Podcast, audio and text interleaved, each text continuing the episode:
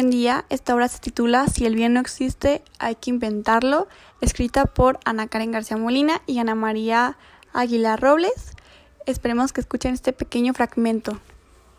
Una noche fría de invierno, a eso de las ocho y cuarto, en un restaurante se encuentran dos amigas cercanas del alma, pero separadas por el tiempo, buscando encontrarse, ambas bajo un disfraz de carne, escondiendo su dañada alma.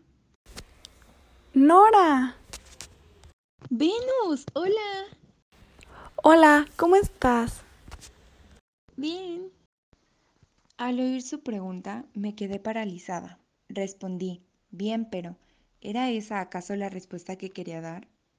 Era la primera vez que había analizado a profundidad esa pregunta. ¿Cómo estoy?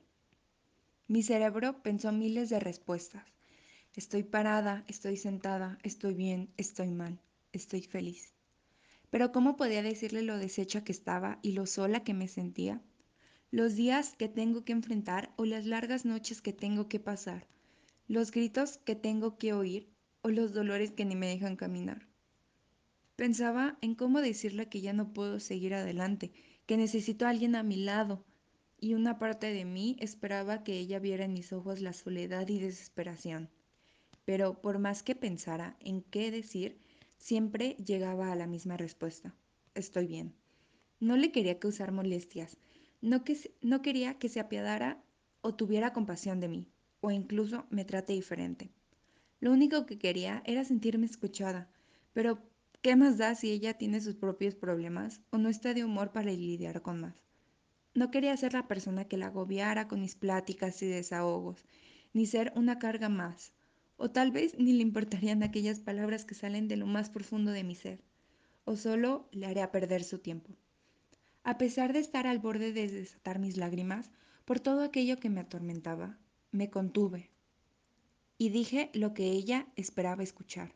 Bien, pues aquella pregunta no es más que de pura cortesía, y pensar que todo esto pasa por mi cabeza en menos de un segundo, solo para contestar bien. ¿Y tú? Bien.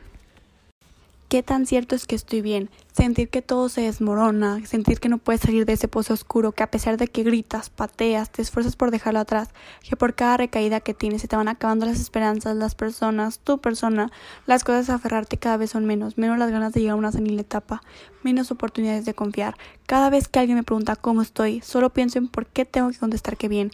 Si estoy hecho un manojo de nervios y cada vez que recibo una invitación a comer solo planeo cada bocado, desde aquella crítica a la piel que recubre mi belleza real, la que no se acaba por el tiempo, la que no malagan, la que no tiene que encajar en ciertos estereotipos, la que tengo que cuidar para no acabar como aquella, la que es feliz.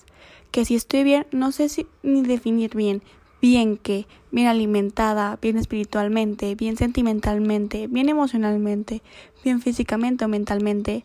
No sé qué bien quieren que le responda, solo sé que no estoy bien, pero aún así opto por contestarle con esa cortesía que disfraza la mentira del bien. ¿Mesa para dos? Sí, por favor. Sí, por favor. Concluyendo la cena, se dieron cuenta que todos tenemos luz y oscuridad en nuestro interior lo que importa es lo que elegimos potenciar. Harry Potter y la piedra filosofal. El mal no está fuera de mí, sino en mí. Soy yo, por lo tanto, quien debe transformarse, y no las cosas exteriores. Somos portadores de nuestro cielo y de nuestro infierno. Alan Kardec. Las nociones de bien y de mal son innatas en el alma humana. Sócrates. Gracias por escuchar y llegar hasta el final de este capítulo de Si el bien no existe, hay que inventarlo. Espero que haya sido de su agrado y que tenga un bonito día.